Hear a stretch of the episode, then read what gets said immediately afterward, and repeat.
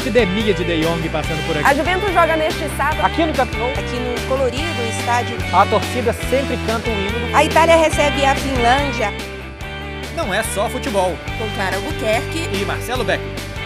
Senhoras e senhores, sejam muito bem-vindos ao Não é só futebol. Esse é o programa número 18 do programa que trata dos bastidores do jornalismo. Às vezes não trata de bastidores, às vezes não trata de jornalismo. Às vezes a gente perde a pauta aqui e vai para qualquer lugar. É, sejam muito bem-vindos, compartilhem o nosso podcast, escutem, falem com os amigos, mandem perguntas, comentários pra gente. E eu já vou agradecer, viu, Clara? Antes de te dar oi e de apresentar o nosso convidado, eu já vou agradecer pro pessoal que mandou fotos e situações com o pessoal de camisa de time que não fosse em estádio de futebol para eu verificar se estava bem se estava bem adequado ou não para a situação. Então podem continuar mandando. Se você vai de camisa de time para qualquer situação que seja, manda para mim que eu vou avaliar se tá brega ou se não tá brega. Tudo bem, Clara Albuquerque? Tudo ótimo, Marcelo. Está lançado então o Beckler Challenge. Teve uma pessoa que assiste o nosso podcast que lançou isso no Twitter, peço perdão porque não gravei o nome, mas está aí lançado o Beckler Challenge pro Marcelo julgar vocês. Isso é um pouco perigoso, mas se você tiver afim, manda aí pro Marcelo. Eu quase não julgo ninguém. Olha só, a pauta de hoje vai ser uma coisa que também sempre gera polêmica, assim como camisa de time em ambientes que não sejam estádio de futebol, que é o tatiquês. Essa terminologia nova que estão usando para tentar explicar futebol, para tentar falar. E a gente vive em dois países muito táticos, Espanha e Itália. São países que sempre, ou pelo menos a Itália sempre, a Espanha principalmente nos últimos tempos, deixou de ser muito força e coração e virou um país muito tático. Então, tem muitos termos que são utilizados no Brasil, inclusive, que vêm daqui. E a gente tem um especialista em tática, em jornalismo, em não é só futebol, em bastidores e em muita coisa mais. Bruno Formiga, palmas plateia. Palmas à plateia, ótimo. Obrigado pelo convite. Eu que agradeço a honra de participar com essas duas lendas do jornalismo europeu barra brasileiro e para a gente discutir um tema relevante, porque aqui a discussão sobre tatiquez é quase como epidemia. viu? É muito difícil, a gente está vivendo num país em que a ciência, os dados, a lógica perdeu um pouco a, a moral e o sentido, então automaticamente isso acaba respingando no futebol. Né? Hoje você tentar falar do jogo pelo jogo é, parece que é uma loucura. Né? É, aqui é vivo o achismo e o tatiquez que vai para o inferno. Ah, Acho que já temos alguém bem posicionado, hein, claro. pois é. E, ó, Formiga, a gente com certeza vai te agradecer de novo no fim do programa, mas eu te agradeço já no início também, assim como. Marcelo, você já agradeceu, Formiga? Ou você deixou pro fim? É, Na verdade, eu fiz uma baita introdução, mandei a plateia bater palmas, para mim isso já era agradecer.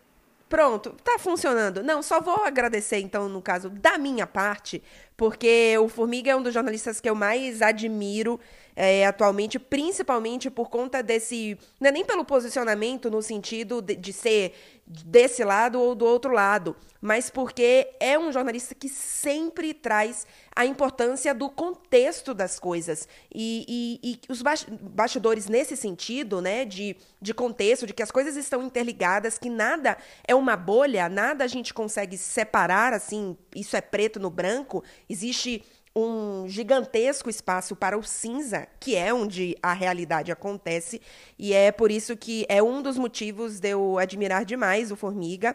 E era um dos, um, um dos jornalistas que eu mais queria convidar para Não É Só Futebol. Primeiro, porque a gente fala aqui muito justamente disso, né? Dos bastidores, a gente fala muito de jornalismo. E também porque é um dos caras, apesar de muita gente achar o Bruno Formiga ranzinzo, ele dá bom dia pras pessoas chamando as pessoas de seus putos, eu acho o Formiga divertidíssimo e o Não É Só Futebol no fim das contas, muitas vezes, viu, Formiga, a gente devaneia aqui, de repente a gente tá falando de topless na praia e a conversa vai por aí. Muito bom, né? O futebol é uma das grandes, um dos grandes traços culturais, né? Não só do Brasil, como do mundo, né? Cada país se identifica muitas vezes com o seu jeito de jogar ou, ou não, né? Porque, por exemplo, é, é curioso a Itália, né? A Itália que é um país é, das belas artes, um país da estética, ele se identifica com o futebol muito defensivo. O holandês muitas vezes carrancudo e muitas vezes burocrático, certinho, se identifica com um jogo que é muito fluido, que é muito coletivo e ao mesmo tempo improvisado, enfim, eu, muitas vezes a, o futebol cultural de um lugar não necessariamente espelha o lugar, mas acho que no Brasil nosso futebol ele é um espelho fiel da nossa confusa sociedade, né? E a imprensa também, porque aí você vai ter choque de geração, é, choque ideológico, choque político, uma porção de coisas. Assim, eu que agradeço é, o espaço, porque eu sei que é um lugar que que, enfim, é muito restrito às pessoas que participam e eu fazer parte disso é um bom sinal. Então, obrigado pelo exagero de ambos. Mas o que, é que eu gosto, o que, eu, antes da gente começar, assim, uma coisa que eu gosto muito no Formiga é, e em vários jornalistas, é ir contra a corrente. Porque é tão difícil hoje. Porque às vezes dá uma preguiça de fazer isso. Porque, assim, às vezes você tem uma opinião que é contrária ao senso comum, mas você sabe como que vai ser a reação das pessoas e aí dá uma preguiça de falar assim, hum, sei se eu vou me desgastar com isso, vou deixar passar. E o Formiga vai contra a corrente com uma coragem que, que às vezes eu queria ter. Aliás, já que a gente vai falar de, é, de, de tatiquese, de tática, eu tenho certeza que essa semana vai ter algum episódio envolvendo isso, que eu vou ou me estressar ou que eu vou me envolver. Porque quando a gente falou de viagens e de viagens frustradas e tal, passou dois dias, eu tive uma viagem para Portugal que foi horrível, assim, que deu tudo errado. A cobertura até foi ok, mas perdi mala, e aí lá não tinha táxi, e aí aconteceram várias coisas de erradas na viagem. Semana passada a gente estava falando aqui, Clara, do a gente, a gente é responsável só pelo que a gente diz ou não. E aí no dia seguinte teve um cara comentando no, no, no Twitter ou no Instagram, não sei que foi muito engraçado. Porque teve algum programa que eu participei que eu dei um exemplo, que eu falei assim, imagina que o Barcelona oferece 50 milhões pelo Neymar imagina que o Real Madrid oferece 150 milhões pelo Neymar. No dia seguinte, essas páginas que fazem arte com aspas e tal, tinha uma aspas assim, Marcelo Beckler, jornalista, não sei o quê. Barcelona vai oferecer 50 milhões pelo Neymar, Real Madrid vai oferecer 150. Aí eu falei, mas eu não disse isso, eu não falei isso. Falei, ah, agora tá querendo dizer que não disse. mas eu não falei. Então, certamente, pela zica vai ter alguma coisa de tatiquês nessa minha próxima semana. Você está chamando o nosso programa de zica? Mas completamente, completamente. só, só faltou acontecer alguma situação de regata. É, e, e Beckler, o, o, histórias à parte, assim, foi, foi bom você falar essa história de, de contracorrente, tudo, porque de fato, assim, dá trabalho, mas acho que é, é o papel. E tem aquela parada do Chaves, né? Melhor evitar a fadiga. Eu acho que no nosso caso, o melhor é ter a fadiga, porque senão a gente vai se deixar levar por uma corrente de é, de achismo, de senso comum, que meio que não é o nosso papel. Então, eu sei que é difícil, é, às vezes, falar o que as pessoas não querem ouvir, né, ou não, nem sabiam que precisavam ouvir, isso pode soar um pouco arrogante, mas acho que a gente que está mergulhado em, em informações e, e, às vezes, tem o privilégio de ter contato com pessoas que o senso comum não tem, o papel é esse mesmo, porque senão complica, né? A gente está vivendo, hoje nós já somos, minoria, hoje você tem uma, uma guerra declarada aí entre o senso comum e a cientificidade entre os dados e, e, o futebol precisa de ciência, precisa de dados, mas é óbvio que também vai precisar do, do romantismo, da, da cultura, é, muitas vezes do achismo do treinador, isso faz parte, mas não pode ser ignorado o outro lado, né, o lado que é um jogo. E como todo jogo tem estratégia, como todo jogo tem plano e como todo jogo tem tática. Como falar disso? Muitas vezes é o tal tatiquez, mas para mim é fundamental até para introduzir novos termos e que naturalmente eles uns vão sobrevivendo, outros vão morrendo no caminho. E só para matar essa introdução, você falou que de gostar de brigar, a minha mulher sempre fala, Bruno, você quer ter razão ou você quer ser feliz? Aí eu falo para ela, meu amor, eu só consigo ser feliz tendo razão.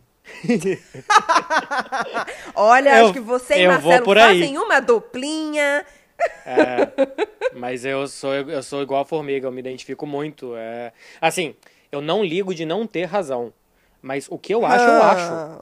O que eu acho, eu acho. Se a pessoa quer achar outra coisa, ela, ela pode achar, ela está errada. Mas eu não vou obrigar ela a estar certa comigo.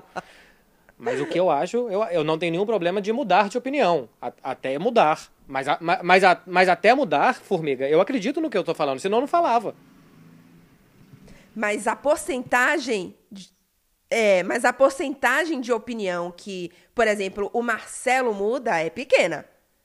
É porque normalmente eu tô certo, claro. É, pois é. Temos aí, então, o motivo. Tamo junto, Marcelo. Mas olha só. Então vamos lá, gente. Tatiquês. A Itália foi muito tempo decantada como o país da tática, o país tanto do Catenacci, depois do Arrigo Sacchi, com Milan, não sei o que, linha de impedimento. Como é que você vive aí, Clara? Quase três anos na Itália, o que, que eles fazem? Se tem muita análise tática, tem pouca análise tática, se tem muito cautio mercado mais do que tática. Tem muito tatiqueza aí, é diferente do Brasil, é igual? A palavra é sua. Você tem 40 minutos para se explicar. tem muito tatiquez aqui, mas é uma coisa absolutamente natural. Eu não tenho a sensação de que o tatiquez aqui é algo que, por exemplo, existe uma resistência. Talvez isso em algum momento, em um ou outro termo, isso tenha acontecido.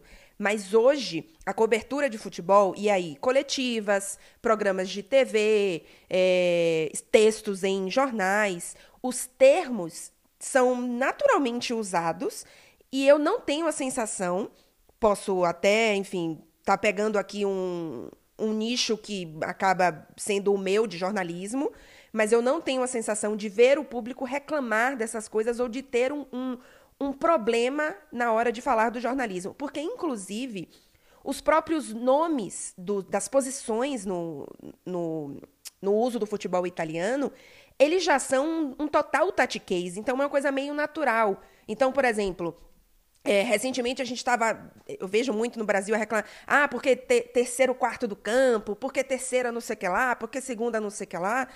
É, um, por exemplo, a gente tem dois termos no futebol italiano para definir posições e que são usadas em todos os textos, em todas as entrevistas, em todas as coletivas, que é o trequartista, que é o cara que trabalha no, no terceiro quarto do campo, né? Então, é o, o seria o, o meio, meio atacante, um cara ali de, justamente que está nessa área. Sim. O termo dele. Na, na, Argentina, na Argentina é o enganche, aqui é o média punta. É, no Brasil é o meia. Pois é. Meia armador. No Brasil é o meio armador, mas o, o, nome meio armador não, não entrega a posição dele no campo, não é um nome de, de case, né? Digamos assim. É como se você começasse a chamar esse jogador específico no Brasil do, do eu nem sei como falar essa palavra em português. O terço guardista, não sei como seria. Não, não, não. Mas, assim, eu só quero que você termine porque eu vou jogar isso pro Formiga. Porque estão importando essa, esse nome pro Brasil como é, três quartista. Pronto, ok, era isso que eu queria, a palavra em português. Mas então, aqui esse nome é absolutamente usado, natural, não existe nenhum problema, as pessoas entendem em que campo, faixa do campo ele está. E tem outro termo, antes da gente jogar para o Formiga, porque ele, não sei nem se esse é, no Brasil talvez já, já os tenha chegado, enfim. O lateral aqui, ele é chamado de tercino.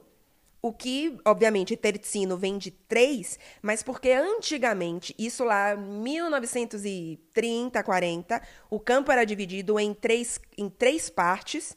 E a, a primeira parte seria aquela mais próxima do ataque do time. O, a segunda parte é o meio-campo. E a terceira parte é a parte da defesa. Então, o tercino era chamado qualquer jogador que atuasse nessa faixa.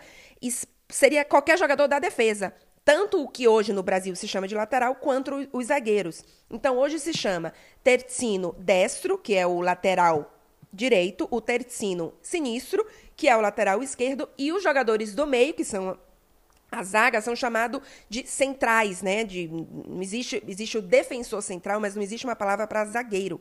Então, até o lateral aqui tem um nome diferente. Ele não é chamado de, de lateral, laterale uhum. ou alguma coisa assim. Ele é o tercino. E o zagueiro, tá. que também seria um tercino, hoje é um centrale. Tá, então assim, é, olha só, Formiga, como é que são as coisas. Como é que até a, a, a, divisão do campo evoluiu, né? Porque tinha esse tercino, porque dividiu o campo em três, e agora tem o três guardista, porque você divide em quatro já o campo. O campo já está sendo mais dividido, talvez até por uma evolução tática, que se joga em mais lugares do campo, e o jogo que às vezes ou se jogava na defesa, ou na intermediária, ou na, na outra área, Agora já tem mais fases do jogo que vai, você vai cortando mais o campo. Então talvez isso já seja uma evolução do próprio jogo. De que antes era um ter, terços do campo, agora já são quartetos do, do campo. E o três quartista já existe no Brasil, né, Formiga? Existe e assim as pessoas tentam fazer adaptações para tentar uma linguagem mais popular, né? Falando desta função, uma que hoje já foi até usada em transmissões, mas é sempre é usada é tipo crime doloso e culposo, né? Toda vez tem que explicar é, que o doloso é quando há intenção, o culposo é quando não há intenção. Aí o cara às vezes solta uma dessa na transmissão e vem com a explicação na sequência. É, e aí acho que isso vale para previsão do tempo, vale para outras partes do jornalismo. Curioso é que é, no jornalismo econômico, no jornalismo meteorológico, por exemplo, ninguém fica cobrando é, que a pessoa explique toda hora, por exemplo, que é zona de baixa pressão. Né, só para citar, as pessoas veem isso como uma coisa natural, porque está distante do seu dia a dia, então, tipo assim, confia que o que aquela pessoa está falando faz sentido e dane-se. No futebol, as pessoas se sentem mais próximas e aí exigem explicação, ou falam, esse cara está falando um negócio que não tem nada a ver. Mas não tem nada a ver porque não faz parte do dia dela ou que ela desconhece. E aí, como a gente tem um índice educacional totalmente diferente de Espanha e Itália, por exemplo, é óbvio que o jornalismo daqui vai precisar ser um pouco mais palpável para a maioria é, do que acontece aí quando você vai ter um índice de alfabetização que é muito maior, um índice de leitura. A nossa produção de literatura esportiva aqui, futebolística, é ridículo comparada à Espanha, França, Inglaterra, Portugal, Itália, assim, né? A gente não lê, a gente não lê. O país do futebol, com 200 milhões de habitantes, tem um jornal, que é o Lance, que tá assim, assim, e eu não sei se a placar ainda sai todo mês, toda semana, como é que é, mas... A gente não, não virou lê. revista especial, é não lê. Então, assim, quando você não produz literatura, você tem que importar literatura. E aí esses termos acabam sendo importados e às vezes adaptados de maneira equivocada. Hoje você já vê em transmissão as pessoas falarem do volante box to box que é autoexplicativo, o volante que vai de caixa a caixa, de área a área. É, se a gente tivesse uma literatura que desenvolvesse esse termo no Brasil, talvez a gente não tivesse que ficar explicando o que é o volante box to box. Agora, as coisas elas são importadas não é de hoje. O Cláudio Coutinho e outros treinadores antigamente usavam o termo overlapping. E o meu pai, por exemplo, achava normal falar da ultrapassagem. O overlapping estava lá. Ele era um tatiquei já na época. Quando se falava de ponto futuro, isso era um tatiquei, só que isso foi tão usado e repetido no rádio, nos jornais e tal, que ficou uma coisa comum. O termo volante um dia precisou ser inventado e adaptado aqui, cabeça de área. Hoje parece, ah, pô, todo mundo sabe o que é um cabeça de área. É um termo autoexplicativo, mas um dia isso foi introduzido. A gente está vivendo uma época de mudança profunda no jogo, de mudança profunda no conceito, e que a literatura produzida fora, principalmente em Portugal, está chegando aqui. Então é natural que exista esse choque. E aí os jornalistas mais velhos, os caras que ou, ou, não estudam tanto, ou não estão adaptados a isso, criam uma certa resistência. E aí, de forma pejorativa, falam do, do case. Só que, assim, o case, desculpa, para mim é funcional e útil para quem quer entender o jogo. É óbvio que alguns termos eles vão ser naturalmente banidos, porque você vai entender que não há uma aceitação e talvez ele possa ser substituído por algo mais simples. Agora, explicar aquele conceito se você pegar o trequartista aí e tiver que mudar, por exemplo, aqui, você vai mudar. Mas é, é necessário explicar essa função. Do mesmo jeito que o box-to-box, do falso 9, o ponta que voltou. Eu estava com a matéria da Folha de São Paulo aberta aqui, de 2010, antes da Copa do Mundo. E os caras explicando que o Jô Soares, por exemplo, pedia para o Tele em 82, Tele, bota o ponta, bota o ponta, porque o ponta ali nos anos, metade dos anos 80 e anos 90, ele meio que morreu, né? Ele passou a não ser usado. Hoje ele voltou a ser usado. Se o ponta voltou a ser usado, eu preciso voltar a explicar o que é essa função, porque tem uma geração inteira que não viu ponta na vida. Eu fui voltar a ver pontas de uns tempos para cá, que a minha geração durante um período não tinha mais ponta, certo? Então você precisa sim, explicar. Sim. Só que aí vem de Portugal o termo extremo. Você vai usar ponta ou vai usar o extremo? É, é, não é a mesma coisa. O ponta, o nome ponta, ele é a ponta de alguma coisa, certo? O extremo é um termo muito mais correto, porque é o cara alargado no campo. Ele não é só o ataque, ele precisa voltar também. Então, o termo extremo é um termo mais correto que o termo ponta. O Garrincha, por exemplo, ele era ponta do lado de um ataque, mas ele voltava um pouco. O extremo hoje, ele é o extremo de lado, mas ele é, ou seja, ele é o, o cara que mais alarga o ataque, mas ele vai precisar voltar. Então, o termo ponta, Sim. ele não é tão correto quanto o termo extremo. E eu preciso explicar isso. Se eu não fizer isso, tu vai não desserviço né, ao meu consumidor.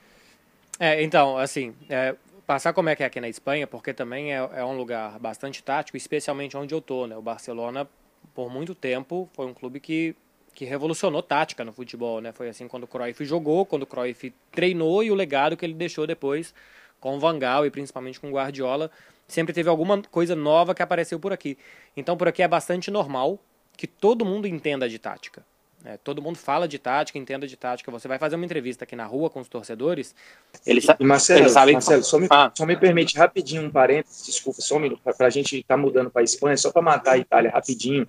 Porque você falou do trequartista, do esse cara que, que tem uma função específica no campo, né? Que aqui é aí é média punta, aqui fica meio que um meio armador, mas as pessoas não sabem muito como tratar. É, na Itália você tem o nosso cabeça de área sendo tratado como regista. E aí é algo muito mais fiel ao que é o jogo de hoje do que falar de cabeça de área. Se o cabeça de área é um termo vago, não diz nada, enquanto o regista, que era o Pirlo, por exemplo, que no, no Palmeiras seria o Felipe Melo.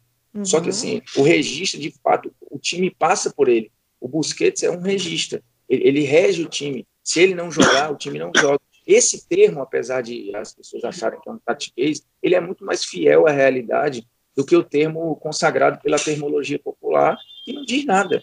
Assim, o que é um cabeça de área? Que muitas vezes é chamado de cabeça de bagre, por não pensar e só bater, que já é uma, uma disfunção da posição. Né? Cara, aquele cara que joga ali e não pensa, ele não é útil para o time. É, é, é, igual, aqui tem a posição de interior, por exemplo. O meia é, vira um interior aqui na Espanha, porque é normal assim, imagina um time num 4-3-3, aí tem o cabeça de área, o regista, o volante, que aqui é o pivote, que é o cara que fica na frente dos zagueiros. E aí você monta um triângulo com dois caras um pouco mais abertos na frente dele. No Brasil seriam meias, aqui são interiores. Por quê? Porque eles jogam no interior do campo. Então é uma terminologia espanhola que reduz bem, mas que dá para entender aqui muito facilmente onde é que os caras vão jogar. A questão é que é, é mais ou menos como a Clara dizia, como já está tão dentro da cultura deles entenderem a tática aqui, então quando acontece alguma coisa muito diferente no campo, quando tem alguma coisa fora do normal acontecendo, eles explicam mais ou menos o que que o cara daquela posição está fazendo. Tem um, um, analista tático aqui que eu gosto muito, que jogou em categoria de base do Barcelona e tal. Ele nunca foi um grande jogador, mas ele explica muito bem e de forma muito simples as coisas. Chama Alex Delmas. Ele, inclusive, escreveu um livro que chama é, O Messi Tático, da evolução tática do Messi. E é um livro que não só é legal, mas também ele tem um, umas coisas interativas hoje, que ele tem um código de barra lá no livro, você aproxima o celular, assim, lê o código de barra e abre um vídeo no seu celular que explica o que, que ele está dizendo no livro. Tem um vídeo de uma jogada do Messi e tal, explicando aquilo que ele está dizendo em palavras impressas ali no livro. É interessante essa interatividade do, do papel com, com o dispositivo móvel. Mas como já está muito tá dentro encomendado, da viu, Marcelo? Já esse livro está tá encomendado, tá? Quando você vier ao Brasil, por gentileza, em dezembro, quando eu vou, férias, eu, traga, eu, eu lhe pago aqui, tá? Nem, nem precisa, fica de presente, mas é legal e vale muito, vale muito. E o Alex Domas é muito bom. Eu nem indico ele tanto para o público brasileiro, porque ele escreve em espanhol, em catalão, então não sei se, se as pessoas colocarem no Google Tradutor se vão entender muito bem é, os tweets e as colunas dele, porque ele escreve para jornais daqui da Catalunha, então ele escreve em catalão e, e talvez se perdesse. Mas eu vou indicar ele daqui a pouco no Twitter, agora vai começar a Liga Espanhola, porque ele é bom. Mas é assim, ele vai explicar, só que ele já virou essa página que a gente está no Brasil, que é você precisar explicar o que é a posição. Você precisa explicar o que é um extremo, o que é um ponta, o que é um três quartista, o que é um meia. Aqui todo mundo já sabe que todo mundo já sabe, já viramos essa página, não precisamos, tipo, já, já passamos da, da quinta série, já vamos para a sexta, sétima série, que esse ponto já está batido, todo mundo já sabe o que, é um extremo, o que, é um interior, o que, é um pivote, o que, que é um, um centroavante.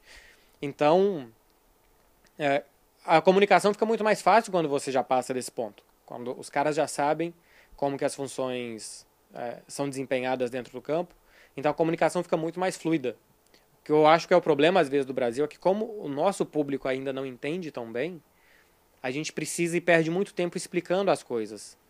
E ao mesmo tempo, quando se colocam muitas coisas novas, eu já li às vezes artigo e tal, de especialmente um, um pessoal que está começando agora, que certamente não trabalha com comunicação, trabalha mais com futebol do que com, com comunicação, que eu não entendi caramba, eu tenho 33 anos, eu vejo futebol, eu consumo futebol há mais de 20, eu trabalho com isso há 13, eu não entendi o que o cara disse.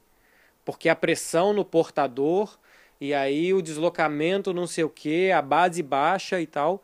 Se você coloca um desses termos dentro de um contexto grande, dá para entender. Mas às vezes é tudo tão junto, parece que a pessoa está querendo falar tão bonito e tão rebuscado, que não dá para entender o que, ele, o que ele quis dizer. E aí você pega, tipo, os caras daqui, que eles já passaram dessa página, que todo mundo já sabe o que, que é, então que não precisa falar assim. E, e dá para entender muito mais a mensagem de como é que o time jogou, como é que ele tá jogando, como é que o jogador jogou e tal. Entenderam o que, que eu quero dizer? Assim, a gente ainda está num ponto tão básico que se você exagera no tatiquês, você perde a sua comunicação. E aqui você já passou desse ponto, então você já pode seguir mais flu fluentemente a sua comunicação, que vai mais fácil. Não, perfeito, mas eu acho que tem isso também da, da que a gente está falando do nível cultural e, e, de educação de cada lugar. É, acho que a gente está passando por uma transição em que tem gente se sacrificando aí, é, às vezes se passando de uma maneira ridícula, como se estivesse falando mais bonito do que o necessário, é, e alguns termos estão meio que forçadamente sendo introduzidos, né, como a pressão alta, enfim, essa transição ofensiva, algumas coisas elas já estão no, no dia a dia, mas outras, de fato, eu acho que elas vão naturalmente é, morrer. Você falou da, da história do, do trequartista, falou de explicação, e aí aqui eu acho que às vezes a gente explica errado, né? Por exemplo, o que, que é um ponta de lance? Na época, um dia isso foi um, entre aspas, tatiquês, né? Porque vamos lá, eu tenho que explicar o que, que é a lança, o que, que é a ponta dessa lança, qual a função dessa lança, e ponta de lança no Brasil tem um papel, ponta de lança lá no, em Portugal, por exemplo, eles tratam como atacante. Aí vamos lá a confusão. Aqui no Brasil, o termo, durante muito tempo usado, 10 clássico. Que diabo seria o 10 clássico? As pessoas sentem falta, sentem saudade de uma coisa, que elas não sabem nem qual, o que é a função. Né? Porque o 10 clássico, vamos lá, as pessoas confundem Ganso com Pelé, ou Ganso com Maradona. Maradona, Pelé, próprio Messi, talvez até o Neymar, vou chegar lá, esses caras são 10 clássicos. Porque o que, o que, que era o 10 clássico? Era o ponta de lança. Zico era outro 10 clássico. O 10 clássico, no imaginário das pessoas, era o, era o 10 que resolvia o jogo. Era o melhor do time e que, invariavelmente, era artilheiro do time como foram Pelé, Maradona, Zico, como é o Messi e por aí vai. Só que aqui a gente confunde, e aí é culpa nossa da imprensa de explicar errado, e é um desserviço, quando a gente fala que o 10 clássico é o cara que pensa o jogo, é por onde o jogo passa, assim, ele é o, é o cara que dá mais passe do que faz gol. Não é verdade, o 10 clássico, clássico mesmo, Pelé, Maradona, né, eles fazem mais gol do que dão passe, certo? E aí uhum. aqui fica a imagem, na verdade o nosso 10 clássico que seria um Iniesta, o Gerson lá atrás, ou o Modric, eles são caras que armam o time. O nosso 10 clássico, na verdade, é 8. Ele é um meia armador, ele é o cara que arma o time. Aí sim, ele pensa o time e essa função também está sofrendo adaptações. Mas o ponta de lança, que é o 10 que resolve o jogo, esse cara continua existindo. O Messi é essa figura, o Neymar pode ser essa figura quando joga por trás de um 9. Você continua tendo esse papel do, do ponta de lança matador, que é artilheiro do time, que é o melhor do time, que também vai dar assistência, que também vai armar a equipe, mas que vai pisar na área e resolver jogo. O Ganso, ele nunca foi o Pelé, nem o Maradona, ou seja, na prática, ele não é um 10 clássico, mas as pessoas cobram que ele seja, porque querem um 8 sem saber. Então você entende a confusão que é quando você explica os conceitos errados, você quer uma coisa, mas na verdade essa coisa é outra coisa, só que você não sabe o que é e cobra do cara uma coisa que ele não vai poder entregar. Sim, ou seja, uma loucura. Aqui tem uma coisa que é, que é curiosa, que é você definir posições e funções por números. É, é, tipo isso. No Brasil a gente tem isso com 10 e com 9, né? Precisa de um 9 matador. 9 todo mundo sabe o que é. 10 é, é isso que você está falando. Aqui, como a gente. É até assim, a formação do jogador. Os caras aqui não são formados, igual a gente, formados chutando latinha, chutando cabeça de boneca, chutando o irmão mais novo. Aqui eles vão pra escolinha jogar. Então, na escolinha aqui começa no society, porque os moleques são muito pequenos, e depois vira futebol de 11, né? Futebol no campo. Então tem as funções muito bem definidas. Os meio-campistas é 4, 6 e 8. O 4 é o volante, o 6 é, é o meia que, que faz essa transição que você está falando, Formiga, do Modric, por exemplo, do Chave, e o 8 é um cara mais avançado aqui. É, o 10 seria o enganche. Aí já, o 10 já é introduzido no time quando não é mais futebol de 7. No futebol de 7 são três defensores, três meio-campistas e um, que é no futebol society. Então é um 3-3-1 e não tem o 10. Tem o 4, 6, o 8 e o 9. Então é, é, é curioso que assim, quando o time precisa de um jogador que comece as jogadas, que chegue à frente e tal, precisa de um 4. Que era o Fábregas, por exemplo. Na, aqui na Espanha, por muito tempo, o 4 era o Fábregas. Ou então um meia habilidoso de bom passe e tal, é o 6, que é o Chave. Um cara que carregue mais a bola, que aproxime mais os atacantes, é o 8, que era o Iniesta. Então aqui a gente tem muito o que são os jogadores pelo número dentro de campo. Eu acho que no Brasil talvez a... a gente tenha isso com 5, 10 e 9. Mas eu acho que no Brasil isso pode ser até mais forte. A gente usa talvez, eu pelo menos tinha essa impressão quando quando estava mais no Brasil, que a gente tem números mais fixos. O lateral direito é o 2, o lateral esquerdo é o 6, os dois zaga é 3 e 4 eu acho que eles são mais fixos, porque quando eu cheguei, a minha uma das minhas dificuldades quando eu cheguei aqui, aliás, era que eu ainda tinha no meu imaginário os números do Brasil e aqui os números isso não é muito muito pouco você vê é, números tão definidos assim. Os jogadores aqui usam a 18, a 12, a sei lá, enfim, não tem uma uma uma, uma, não é uma regra, mas enfim, uma tradição tão grande de você usar o 1 a 11. E eu acho que no Brasil isso é mais forte. Não, acho que no Brasil, no Brasil agora tem muito número escroto, né? É, 99, mas tá começando 72. agora.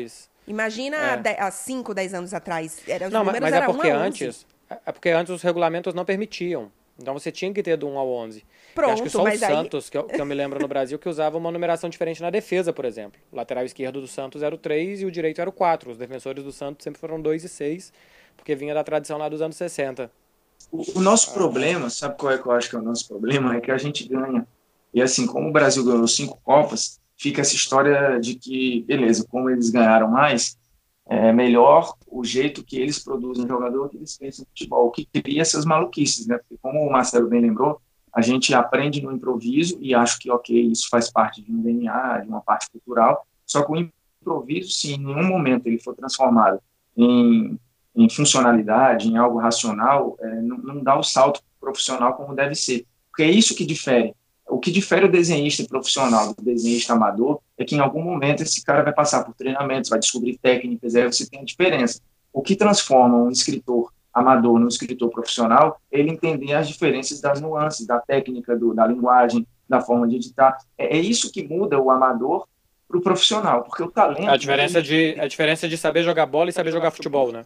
Claro, aqui a gente ainda acha que o futebol é uma grande pelada de final de semana e fica querendo fazer análise do jogo como se o jogo fosse aquela reunião de amigos que estão ali que por acaso ganham muito e que jogam num time. Não é verdade. Os caras passam por processos que os transformam em profissional. E o processo da criança europeia é um processo muito mais bem feito e a tendência é que a gente tenha uma mudança de chave de hegemonia que já está acontecendo, que é as seleções europeias dominarem, os clubes europeus já estão dominando e não é só pelo dinheiro. O dinheiro também é um fator ah, qualidade de vida, é, isso e aquilo, mas você tem a, forma como se pensa futebol que faz com que esse dinheiro seja melhor aplicado, os jogadores sejam melhor desenvolvidos, e no final das contas, o futebol europeu é melhor que o futebol sul-americano, como produto, como tudo, no final das contas, e o resultado que a gente está vendo. Enquanto a gente tiver essa, essa pecha de, ah, somos os que, é, que mais ganharam e tal, e como somos o, o, o maior vencedor, logo nós sabemos mais que os outros. Daqui a pouco a Alemanha empata, ou a Itália empata, e aí acaba essa, essa loucura de achar que a gente conhece futebol mais que os outros, porque dizer mais, que mais a Alemanha que a balela. Amiga. Oi? Mais, mais, mais a Alemanha empata do que a Itália, né? Pelo que a gente tem visto aí ultimamente. Sim, a tendência é essa. Sem, sem é querer citar a Clara. É, vou, eu tô falando para vocês, vocês segurem que a, a geração é boa. Não é. Claro, sinto, sinto lhe informar, não é isso tudo, não. Ah, o Marcelo acha que a, a, geração é terrível, mas não é, não. É, mas vamos ver. Para ganhar a Copa, não sei. Mas, enfim, eu, eu vou fazer uma confissão. Eu ah. torço para que isso aconteça logo, porque eu acho que isso vai ser didático para nós. A gente vai perder o único argumento que hoje a gente tem: ah, somos o maior campeão do mundo. Isso vai acabar, e aí a gente pode talvez dar o passo seguinte de começar. Acho que até já tem uma galera aí uma geração de tanto jornalistas quanto é, treinadores que olham para o que está acontecendo, não é copiar, é óbvio que você vai fazer adaptações é, dentro da sua cultura e tudo, mas a gente não pode ignorar o movimento que está acontecendo no mundo. E enquanto a gente tiver essa, essa carta bônus de falar somos o maior campeão, a gente vai ficar naquela, mudar para quê, né? A gente ganhou cinco Copas assim, por que, que eu vou mudar? Então, assim, eu acho que por uma questão de tática, eu torço para que empatem logo, que é para a gente passar dessa fase e começar a debater é, sem essa carta bônus. Agora, você estava falando aí, é, tanto de, de questão didática como o futebol de final de semana, eu acho que vocês dois viram, porque determinadas pessoas talvez tenham mandado para vocês algum tipo de link, é, o vídeo do Barcelona, o documentário Take the Ball, Pass the Ball. Uhum. Você também, né, Formiga? Não, recebi. Não, recebi e vi. Gente boa, eu gosto muito da, pessoa. Passado, né? É, talvez alguém tenha te passado. É, eu também gosto muito da pessoa. É, é a mesma que vai passar um, por, por, razões, né? Mas enfim, a gente vai receber um, a mesma pessoa que mandou esse link vai me mandar um livro no final do ano também. É. Eu só espero que os dois gostem de maneiras bem diferentes. Mas, enfim, é, tem uma parte nesse documentário que é muito boa, que é o Xavi explicando como eles ganharam do Real Madrid 6 a 2 no Bernabéu. Eu imagino que ele devia estar pensando como dizer aquilo para o entrevistador dele, e acho que ele meio que perde a paciência e, e fala assim: eu vou, vou, te falar como é que a gente fez. E tem uns copinhos de, de tequila, assim, na mesa, na mesa da sala dele, uns copinhos de decoração. Ele pega os copinhos e os pratinhos, os pires, e começa a desenhar a tática com copos e pratos em cima da mesa. Cara, você imagina você tendo uma aula tática com chave, e, e ele, para colocar mais fácil, ele começa a arrastar copos na mesa, como se fosse o, o desenho tático do time. É muito legal, ele explica muito facilmente, Claro que ele, sim, é, é, o que eu fico pensando que, que nós, jornalistas, fazemos, e, e, eu já vi que tem no Brasil, aqui na Espanha tem, imagino que na Itália tenha também, essas mesas táticas, aquele painel que é como se fosse uma televisão, que ali o cara faz é, a, a, ilustração de como é que foi o jogo e tal. Mas o Chave fazendo isso da forma mais de bar possível, que é com copos e pratos, explicando como que o Barcelona amassou o Real Madrid numa das vitórias mais emblemáticas do clássico, foi muito interessante. Para mim foi o ponto auge, alto do documentário. Como que você fica encantado como é que o cara tá falando de uma coisa tão complexa com pratos e copos como se estivesse numa mesa de bar. É, mas então, tem uma coisa em, em relação a, a essa questão do, de você explicar, ainda que você use palavras rebuscadas, por exemplo, você deu um exemplo de, de uma parte de novos jornalistas que rebuscam tanto que você não entende. Muitas vezes existe também a culpa de quem está falando. Porque, por exemplo, o Chave, ok, ele usou uma forma ali que ele tinha de copos e, enfim, era o que ele tinha disponível para simplificar é, o que ele queria explicar. E eu acho que você pode também complicar. É importante que a gente use as palavras corretas, que a gente, de certa forma, seja didático, que a gente passe por essa fase também, mas você também não pode complicar a ponto da pessoa não entender, né? Você tem que. Senão você está fazendo. Até voltando a um pouco do que o Formiga falava no início, está fazendo um desserviço. É, primeiro, se você explica errado, e segundo, se você não explica coisas ou, ou você complica é, apenas para usar as palavras, apenas para parecer uma coisa. E, e isso também é um, é um, cuidado que eu acho que, que no Brasil está meio complicado. E aqui, ao menos, eu não, eu não vejo tanto essa, essa relação assim. É, eu acho que encontrar esse tom aí é, é fundamental e, e, assim, a gente só vai descobrir tentando. O problema é os que tentam, eles às vezes são repelidos, assim, de um nível como, não, sai daqui que disso você não entende. É, não, não, sai daqui que isso aqui não é falar de futebol. Ah, é a geração não sei o quê, a geração nerd, a geração leite com pera, a geração mais não sei o quê. Então, assim, as pessoas que desconhecem, elas criam uma barreira, tipo assim, não conheço, logo não gosto. E isso é ruim. Aí é ótimo quando aparecem técnicos como o Roger ou como o Tite, e principalmente o caso do Tite, porque o Tite ele fala sobre e ganha. Então, assim, o fato dele ter o status que ele tem, ele trazer esse tipo de debate para as coletivas, trazer esses termos para as coletivas, ele falar pergunta tática, resposta tática, é muito bom para o geral. E aí o engraçado, no início, quando ele assumiu e a coisa estava andando bem, isso era muito bem visto, né? Poxa, que coisa maravilhosa, olha que treinador didático, falando do jogo pelo jogo, sem polêmicas, enfim. Quando a coisa ficou numa fase ruim, pós-Copa, virou o tal do, do titês, né, do tatiquês. E aí aquilo que era Sim. mérito do Tite virou demérito. Fala, tá vendo? Cara complicado desse, é óbvio que não vai ganhar. Então, assim, por esse lado foi bom ele ganhar a Copa América, é bom ele recuperar o prestígio, porque junto com o prestígio do Tite, isso vem junto. Isso não tem como não vir. O Roger foi queimado no, no Palmeiras muitas vezes por tentar explicar o jogo. E aí, para azar dele, sai o Roger entre o Filipão, uma linguagem simples, mas que tem muita tática ali, porque o Paulo Turra, que é o auxiliar dele, conhece muito do jogo, ele dá os treinos, essa história que a gente vende também de que o técnico é que o Renato vai na praia, que o Filipão é sua família. Não é verdade, só que a imagem que eles passam é de que é o jogo pelo jogo, né? É pura sensibilidade aqui. Porra, eu vou botar esse cara por intuição, eu vou botar esse aqui porque eu dou moral, como se o jogo fosse só mental e não fosse estratégico de forma nenhuma. Então, acho que a gente precisa passar desse ponto, precisa ajustar de fato essa sintonia fina.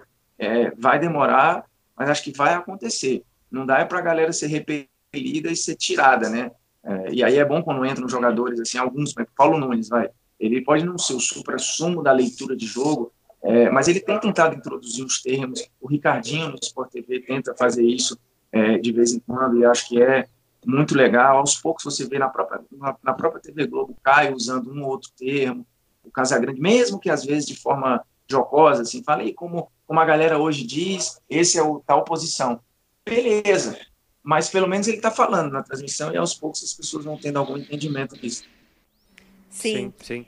Ah, ah, rapidinho, claro, eu, eu, eu, sei que você vai, vai liberar o Formiga porque ele tem mais o que fazer do que ficar aqui falando com a gente. Só uma coisa sobre isso de técnico. Quando eu era repórter em Belo Horizonte, eu lembro de um clássico Atlético Cruzeiro que eu estava do lado do banco de, dos bancos de reservas. O Adilson Batista era técnico do Cruzeiro, chamou um jogador para entrar. Se eu não me engano, Wagner. Ele falou: Wagner, você vai entrar entre o zagueiro e o lateral, porque ele está subindo, está deixando espaço, mas você vai fazer isso quando a bola cair no pé do Guilherme. Então o Guilherme é que vai fazer esse passe para você. Fala isso com o Guilherme, não sei o que e tal, porque vai ser assim. E aí o Marcelo Oliveira era o técnico do Atlético. Marcelo Oliveira chamou, se eu não me engano, era o Ricardo Bueno para entrar. Falou, Ricardo, vamos lá, hein? Vamos, quero ver, quero ver, vamos lá, dá tudo. Um, um deu uma palestra tática pro cara e o outro falou, vamos que vamos. Eu não sei, acho que não foi com o Marcelo Oliveira que o, que o Cruzeiro fez 5 a 0 no Atlético. Um foi com o Emerson Leão e o outro ano eu não lembro. Mas o time do Adilson do Cruzeiro era totalmente tático e era uma época do Atlético que era absolutamente intuitiva, claro. É, Formiga, a gente vai te liberar, só vou te fazer uma perguntinha. Você, provavelmente você já, mas acho que não chegou no Brasil ainda ou não se fala muito. O termo fantasista que se usa aqui na Itália. É, eu já, já ouvi algumas vezes, isso não chegou aqui, e provavelmente quando chegar vai ser zoado, porque aí vão falar, ou, enfim, aí vão, vão, vão, resumir em bruxo, é, vai, vai virar isso aqui. Eu, eu achava que era o cartoloco, porque é um fantasy game. Pois é, é, é minha, falando de, de Tati Case, é a minha palavra preferida no universo do Cautio aqui é o fantasista, que é o trequartista, na verdade, só que ele tem uma liberdade maior para ser o cara mais de mais qualidade e que tenha o que a palavra diz, um pouco de fantasia. Então, por exemplo, eles consideram o Maradona, o Totti, o Pelé não só um trequartista, mas também um fantasista. Agora, hoje em dia existe o problema de que, por conta da palavra fantasista significar muito fantasia também, é, eu já vejo aqui muito esse um uso um pouco mu mudando dessa palavra, e eles chamam hoje, por exemplo, o Douglas Costa de um jogador fantasista, por conta mais da questão do drible, de ser esse jogador que traz um pouco de magia, digamos assim, para o jogo. Então já é uma mudança um pouco do termo fantasista, que inicialmente era mais o trequartista, que aí seria esse clássico do, do Pelé, o Maradona, o Totti, e já hoje já muda um pouquinho esse termo. É, Formiga, a gente vai te liberar, que a gente sabe que você tem de placa que acontece no YouTube do Esporte Interativo. Vocês, inclusive, fazendo aqui a propaganda do YouTube do Esporte Interativo, tem várias, pro, várias atrações, programas, o próprio Formiga. E, Formiga, muito obrigada, mas muito obrigada mesmo. A gente queria te explorar ainda mais. Provavelmente vai rolar um convite futuro, já fique aí preparado, porque a gente está muito feliz de ter tido você no programa, viu? Ah, e tem várias mensagens aqui parabenizando a gente por ter chamado Formiga. Tá vendo? Ah, deve ter gente xingando também, provavelmente. Mas enfim, faz Normal. parte. E tamo, se não tivesse, eu ia achar estranho. Mas eu que agradeço. Primeiro que o papo foi de alto nível, eu acho, eu acho o assunto fundamental, necessário que seja discutido. E sim, eu aceito qualquer convite aí sobre qualquer outro tema que a gente tenha para debater. É só, só chamar que eu estou dentro e aproveitando a propaganda aí, a gente tem o canal do Esporte Interativo é, no YouTube, youtube.com.br esporte interativo, que tem lá o VS Ranking, polêmicas vazias, uma porção de live de Aba 4. Tem o canal do de placa específico, youtube.com.br de placa, onde tem os programas ao vivo e as filas dos programas, né? Ou seja, o que causa polêmica, a gente vai lá e bota treta é, para o resto do, do, dia. Aí tem o de sola, enfim, tem o canal Desafiei. O YouTube está sendo dominado pelo esporte interativo aos poucos. Grande beijo, hein? Valeu, Formiga. E aproveitando aqui, um amigo meu aqui de Barcelona, o Alex, é fanzaço do Formiga. Toda vez que ele me encontra, a gente começa a falar de futebol, ele fala, pô, mas o Bruno Formiga e tal, não sei o que. Outro dia um amigo nosso mandou uma foto do grupo, ele falou assim, tá parecendo o Bruno Formiga. Falei, pô, tá ah, que bom. estranho esse negócio. Tá indo longe ah, demais. Show de bola. Ah, valeu. Ó, vou esperar o livro no final do ano, tá? Beijo pra vocês. Valeu, Formiga. Valeu, valeu Formiga. Tá um beijo. A gente vai ter que começar a pagar convidado aqui com livro, claro. É, Uai, mas eu. Tá baratinho, valeu. Tchau. Pode desligar que a gente segue a vida, Formiga. Vai lá, você tá atrasado. A gente tá parecendo aquele. A gente tá parecendo namorada à distância, né? Desliga você, você primeiro. Desliga, Não, desliga você. desliga vocês. Eu vou desligar. Desliga, então, tá? Formiga. Tá? Valeu, amorzinhos. Beijo. Beijo. Esse foi Bruno Formiga com a gente, claro, Albuquerque. Falando de namoro à distância. Tem nada a ver o tema. É. Inclusive, teve outro dia que alguém pediu, pediu pra gente falar sobre namoro à distância no Twitter. Não sei por que será isso. Né, as pessoas ficam criando uma situação na cabeça delas. Ô, Marcelo, eu não tenho problema em pagar Mas... as pessoas com livro, não, porque eu tenho um estoque, porque eu já escrevi três. Você tem os seus, né? Eu não tenho nada. Eu não, eu não, consigo escrever duas páginas do Word quando eu tenho que escrever uma matéria, quanto mais escrever um livro. Mas olha só, é, Formiga estava falando sobre ex-jogadores que falam e tal. Eu acho que eu, que eu já contei aqui a história. O, o comentarista que eu mais gosto daqui é o Robinson, é Michael Robinson. E é muito curioso, não é sobre tática, mas como ele fala dos movimentos dos movimentos que os jogadores fazem. Ele fala assim: esse gol parece que é fácil, mas para o cara dominar a bola assim, ele teve que girar o corpo, perceber que ele ia ter o espaço para girar dessa forma. E quando a defesa está muito fechada, ela tinha que cair no pé esquerdo dele rapidamente para ele armar o arco para finalizar no único lugar que dava. Então ele fala assim: você fazer esse tipo de coisa e tal, no meio de tanta coisa acontecendo ao seu redor, é muito difícil. Parece que é um gol fácil e não é. E aí ele sempre faz dupla com um teórico que é um jornalista, que é o Julio Maldonado, que o pessoal chama de Maldini. Uhum. E é muito engraçado porque teve um dia que ele falou assim: ah, o Barcelona tá jogando assim, 4-3, é, Messi, é, 4-3, Soares, Coutinho e Messi, porque o Messi não tá jogando de nada. É, ele não é meia, ele não é atacante, ele não é ponta, mas ele fez dois gols. Porque ele, ele fica por ali, ele fica por ali e tal. Então, o cara que analisa taticamente também, Falando assim, olha, esse cara tá uma função que não existe ainda, ele tá jogando ali numa faixa, uma zona morta do campo até ele aparecer. É, aquela história de que o Messi é o melhor meia do mundo e ao mesmo tempo o melhor atacante do mundo. é, tem uma do Valdano aqui que é o Messi é o melhor do mundo e o segundo melhor é o Messi machucado. Tem essa também. Pois é, tipo isso. é, Mas olha só, ah. Ah, você quer ir para perguntas, então? Porque eu, eu, queria te perguntar antes como é que é programa de televisão aí. Se tem mesa tática, aquelas análises na televisão com os caras usando programa de computador e tal ou não? Tem, tem menos do que no Brasil, sabia? Eu acho que aqui é... tem menos. Porque o que acontece no Brasil? Você passa o dia com 53 mesas redondas. E mesmo os programas de pré e pós-jogo, você acaba tendo uma estrutura mais mais rebuscada, eu acho. Aqui as coisas são, assim, as coisas aqui são meio bregas, ok, mas elas são mais leves, eu acho. Então, por exemplo, eu nunca vi uma mesa tática. Eu já vi as análises táticas com arte, né? Enfim, ou com vídeo, isso sim. Mas eu tô pensando aqui e eu nunca vi uma mesa tática. Igual, por exemplo, eu sei que a Globo tem, enfim, não sei se outros têm. É, holograma, sim, aqui usa. Mas é, não sei, acho que as coisas são mais naturais. No Brasil, por exemplo, a mesa tática é meio assim, vamos te ensinar, sabe? É. É uma é. mesa eu também acho, didática. Eu também acho que é meio assim. É, eu também acho que é, é, meio assim. Olha esse brinquedo novo que eu comprei. É uma coisa. A partir de agora a gente vai ver isso aqui. Aqui não. De repente vem um assunto, aí de repente, sabe, é uma coisa meio natural. Ao menos tenho essa sensação.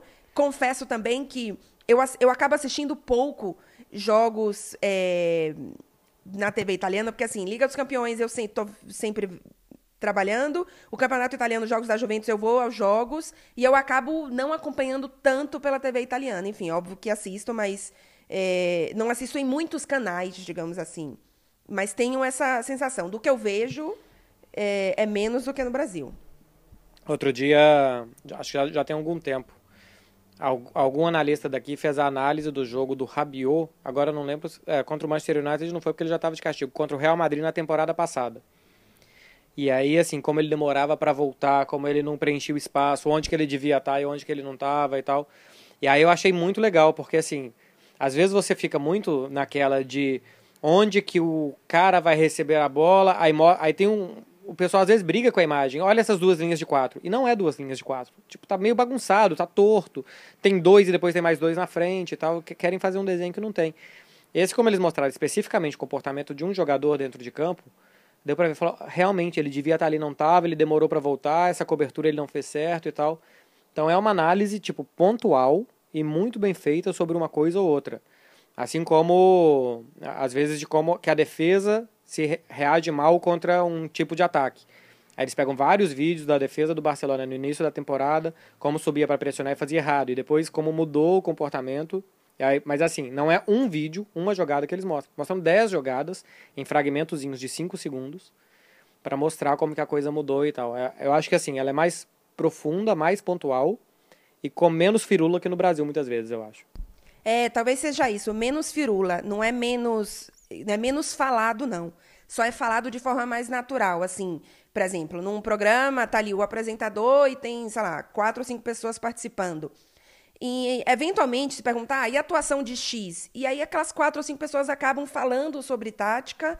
Eventualmente, a apresentadora vai chamar um ou outro videozinho, assim, para exemplificar. Mas não tem esse momento, como você falou assim, a, a firula agora, sabe? Vamos agora falar de tática, vamos agora fazer essa análise. É uma coisa que acontece. Se fala mais, mas se fala menos de forma menos didática, menos forçada, talvez, assim. É, mas, mas isso tem aqui. O, o que eu queria dizer, Firula, não era nem isso, o momento tático. O que eu acho que às vezes no Brasil é que assim, você precisa ter e às vezes a análise não está pronta ou ela é é, é, é, isso assim, de você querer forçar. Olha só essas duas linhas de quatro. E, e não são duas linhas de quatro que a gente está vendo na imagem, sabe? A gente está vendo outra coisa. Aqui, esse comentarista que eu falava antes, que tem esse livro mais tático, o Alex Delmas, no programa que eu participava com ele, tinha Laclau Del Demas, que é a chave do Delmas. Então ele dava ali uma chave tática do jogo.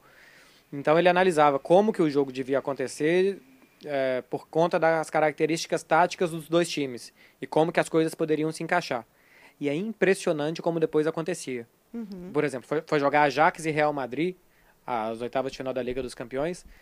E eu tava no programa, assim, na véspera do jogo e tal. Eu falei, não tem jeito, Delmas, o Real Madrid é muito mais time, é um time experimentado. O Ajax são os garotos, é muito bonito de ver eles jogando, já vim loco e tal. Mas contra o Real Madrid, na hora do vamos ver, o Real Madrid cresce e tal. Aconteceu exatamente o que ele falou 2 a 1 Real Madrid em Amsterdã. Aí o Real Madrid ganhou, né? Aí eu falei com ele, tá vendo só? Falei com você. Mas o jogo foi, foi um massacre do Ajax que o Real Madrid ganhou aquela partida. Na volta, 4 a 1 Ajax. Aí eu falo, Alex, mas tira o chapéu, é incrível como tudo que você disse, os movimentos, não sei o que, a intensidade, tudo, tudo, tudo, tudo aconteceu. E não foi ele não sorte no Ajax Real Madrid, porque ele já fez isso várias vezes. É o que eu falo, assim, o cara é muito bom, ele tem uma visão muito boa. Então, é, e não é firula, vamos para o momento tático. Não, ele sabe exatamente uhum. o que ele vai fazer. Vamos então para as perguntas. Você chegou a olhar alguma por aí? Então, já teve muitas que a gente já respondeu. Mas por aí exemplo, cita tem... o nome do, da pessoinha para a pessoinha ficar feliz. Ficar feliz. O Vitor Maia, assim, qual a responsabilidade da imprensa nacional na estagnação tática do futebol brasileiro? Tanto em relação ao torcedor quanto ao futebol apresentado. Formiga deu uma aula disso, né? Sim de como que a imprensa reage mal a isso, tal, não faz nada e acaba não, não passando por público. O Pedro Bueno, expressões como box to box e outras que não foram traduzidas ao tatiquês português são usadas da mesma forma na Europa? E quais são expressões que são faladas aí e ainda não foram implementadas ao futebol brasileiro? Você falou do fantasista, né? Sim. O... É, box to box usa aqui. Aqui usa também. É... Eles usam. Aqui é. na Itália, é engraçado isso. Eles usam muito palavras em inglês sem nenhum problema. E aí, obviamente, é total origem do futebol inglês mesmo. De, são palavras que são usadas desde o início é, e que eles usam muito aqui. É, diferente, por exemplo, a França, é, enfim, conhecida mundialmente por ter uma, um cuidado muito grande de preservação do seu idioma e ela acaba traduzindo tudo e ela não assim tem uma, uma barreira maior para introduzir palavras de outros idiomas. A Itália não tem muito isso não, então assim, o que se usa de palavra aqui em inglês para falar no futebol é assim, comum, absolutamente é, comum. A, aqui era crime durante a ditadura usar qualquer língua que não fosse espanhol. Pois é. Então, por exemplo, show é concerto. Um concerto de música. Show é concerto. É, YouTube é o dos. Esse e, YouTube, e... eu lembro que quando eu fiz faculdade na Espanha, ia, alguém, ia ter um show do YouTube e começaram a falar, ah, não, porque o dos, o dos, o dos. E eu, mas gente, que, que é esse o dois? Quem vai para esse show? O que, que é isso? Quem, sabe? E aí a gente depois percebeu, enfim, ali os brasileiros que estavam, que era o YouTube. É, mas você sabe que outro dia eu tava num programa de televisão aqui, eles estavam falando sobre NBA, aí eu fui falar alguma coisa sobre o Stephen Curry, que é o cara lá do. Agora nem lembro, Golden State Warriors. É o principal jogador e tal. E aí eles não entenderam o que eu falei. Aí meio que assim, ficou um papo de bêbado, assim, todo mundo sem entender muita coisa. Foi pro comercial, aí o apresentador falou assim: O que que você disse que eu não entendi? Eu falei, Stephen Curry. Ele, ah, Stephen Curry. Porque eles falam do jeito que escreve. Eles falam if aqui, não falam Wi-Fi, if.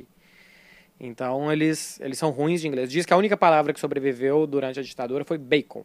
Essa continuou. Olha só, o Vitor Guimarães. Ele mandou uma boa, só que, Vitor, isso aqui seria uma coisa se fosse um podcast sobre futebol. Como a gente está aqui analisando mais como que a gente fala de futebol, jornalismo e tal, mas a pergunta é muito boa. Vocês podiam falar sobre times menores que usaram um esquema tático específico para derrotar gigantes, ou técnicos que conseguem fazer um estudo de cada adversário e se adaptam a cada jogo. 4-4-2 está em desuso, a evolução do Barcelona do Cruyff e tal. É bem legal, mas não é para cá. É, Ah, né? Não, vai, segue. O Lender Bessa. Ah. Como é a aceitação do público em termos mais técnicos? Se ele tem a mesma resistência que no Brasil ou é algo mais natural? Já falamos também, né? Isso, já falamos. Aqui, tá, pelo que o Marcelo falou também na Espanha, é bem diferente. Tanto é que, enfim, aí volto lá para o início, né? A história do trequartista, do terzino, do centrale, que são palavras em italiano que são puro tatiquês, mas elas são realmente o nome da posição no campo e isso é desde sempre, não tem nenhum problema. É, ó, para passar, como é que são as posições aqui? O goleiro é o porteiro, lateral direito é o lateral surdo, centrales, os dois zagueiros. O volante é pivote, os dois meias são interiores, os pontas são extremos e o centroavante é, é, é punta de lança. É, ou é, é, é o punta. O Soares é o punta do Barça. E aí quando você joga com 3-5-2 ou 3-4-3 e tal, o Barcelona jogou muito tempo 3-4-3, aí o ala, que a gente chama no Brasil de ala, aqui é carrilheiro. Porque é o cara que vai correr. Carril é, é tipo passagem. Então é o cara que vai correr pelo trilho ali. O trilho do, do campo, como se fosse na linha lateral, fosse um trilho. Mas são mais ou menos os nomes das posições aqui. É, aqui eles usam o ala também, mas como o ala mesmo, no sentido mais do atacante e não do, do cara que volta o, o- o campo inteiro. É, no meio-campo tem o externo, o interno e o centrale. Então, tem as posições realmente do que é mais do campo. O mediano, que é como se fosse o volante da gente. E aí tem, né, o uredista, o fantasista, o trequartista, que a gente já falou um pouco.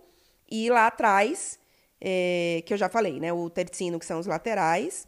O, defen o defen defensor, o defensor central, que é o centrale. E tem o líber. Aí, assim, o, o engraçado. O centrale, que é o, enfim, o, o defensor central, ele pode ser um stopper, que do nome mesmo, stop, que é o cara que para a jogada, ou o líbero, que é o cara líbero de liberdade mesmo, que tem a liberdade para construir Sim, jogo. Então, assim, os nomes são puro tatiquês, mas a Itália é, é, é puro tatiquês, mas é absolutamente natural e não existe nenhuma resistência. É, aqui também não. Aqui também não. E eles adoram falar de tática aqui. Você vai entrevistar torcedor no estádio e tal. E, Sim. e outra coisa, eles o torcedor percebe taticamente se o time tá jogando bem ou não. Uma coisa que eu nunca tinha percebido, por exemplo, que eu tava vendo eles falando esse final de semana, é que o Barcelona às vezes tem dificuldade de pressionar quando perde a bola, porque o ataque não é muito ordenado. Então, se o ataque não é, quando o ataque é ordenado, cada um está dentro da sua posição se perde a bola. Então, você estando dentro da sua posição, é fácil de ir lá e pressionar quando perde a bola. Quando o ataque é meio desordenado, e aí quando você tem um Dembélé, é esse, esse caos que é criado, é, você pode perder a bola em qualquer lugar, sem o time estar posicionado e tal, e aí fica muito difícil de pressionar depois. Falei, olha só, nunca tinha pensado nisso. O ataque desordenado fica mais difícil de pressionar quando perde a bola, porque os caras estão fora de posição. E é verdade. Então, assim, é uma coisa que não precisou usar termos tipo. Como é que era o gang pressing, né? Que agora já estão falando perde e pressiona, mas no Brasil chegou assim o termo. Que é quando você perde a bola, você vai pressionar. Uma coisa muito típica dos times do Klopp. E, e, e, e falar perde e pressiona tal. Não, falo assim: Barcelona, quando tem que pressionar, quando perde a bola, tá tendo muita dificuldade porque o ataque é desordenado, os jogadores estão fora de posição. Eu falei, ah, olha aí. Se não é isso que eu tô vendo tem uns três anos e não tava entendendo, conseguindo ver o que que era e era isso mesmo. é, vamos, estamos chegando aqui a uma hora. Você ainda tem alguma pergunta aí que você separou? Não, porque o resto é elogio pro Formiga. Ah. O Formiga já não tá mais aqui, então não vou nem ler. Ó, lembra que no. Você fez o Backler Challenge das pessoas te mandarem fotos de camisa para você julgar? Que perigo. Dar essa, esse tipo de poder para Marcelo Beckler, mas tudo bem, as pessoas realmente fizeram isso. E teve gente que mandou uma palavra ou duas palavras no máximo para me definir. E eu fiquei muito feliz, hum. viu? Porque as pessoas disseram que eu sou sensata e elegante. Ah, mas isso sim. Mas isso tá na cara. Muito obrigada. Eu tô tentando achar quem me mandou. Quem me mandou as coisas, as fotos e tal. Mas já tem um tempo, eu devia ter favoritado, porque me mandaram uns stories com foto. Uh, teve uma menina que me mandou dela de camisa do São Paulo, no estádio na Argentina, eu acho. Deixa eu ver. Não, não achei. me mandou ela, ela no Monumental de Núñez, se eu não me engano, com a camisa do São Paulo. Eu falei, tá liberado camisa de time em estádio de futebol é ok. E claro. aquela história que a gente já fala, e aquela história que a gente já falou do pessoal se sentir embaixador, né? Uhum. Você se sente embaixador do seu time e tal. Eu queria achar quem foi.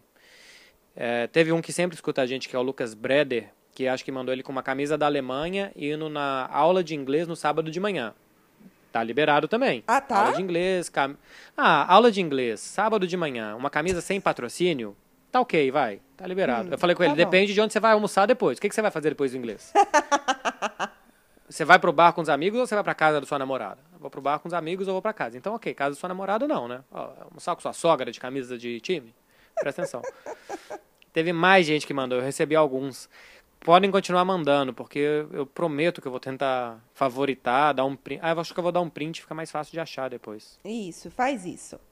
Tenha é, esse cuidado com as pessoas que assistem o nosso podcast na mente.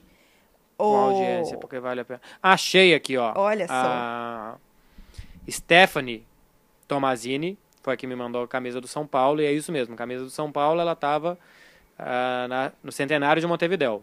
Centenário de Montevidéu. Só que o problema é que depois ela continuou passeando por Montevidéu com a camisa do São Paulo. Aí ficou meio. Mas ok. Você tá se rendendo, Lucas... essa é a verdade. Você tá diminuindo a sua crítica aos, aos torcedores que usam camisa de time. Essa é a verdade. Não, não, não, não, não. Tanto que eu, eu não compro uma camisa de time há muito tempo e nem não, pretendo comprar. Não, mas aí você não usa. Mas, ó, você já disse que tá ok ir no inglês sábado de manhã e depois encontrar os amigos no bar. Você já disse que tá hein, ok passear por Montevideo depois de ter ido no jogo. Não, não, não. Passear Montevideo, não.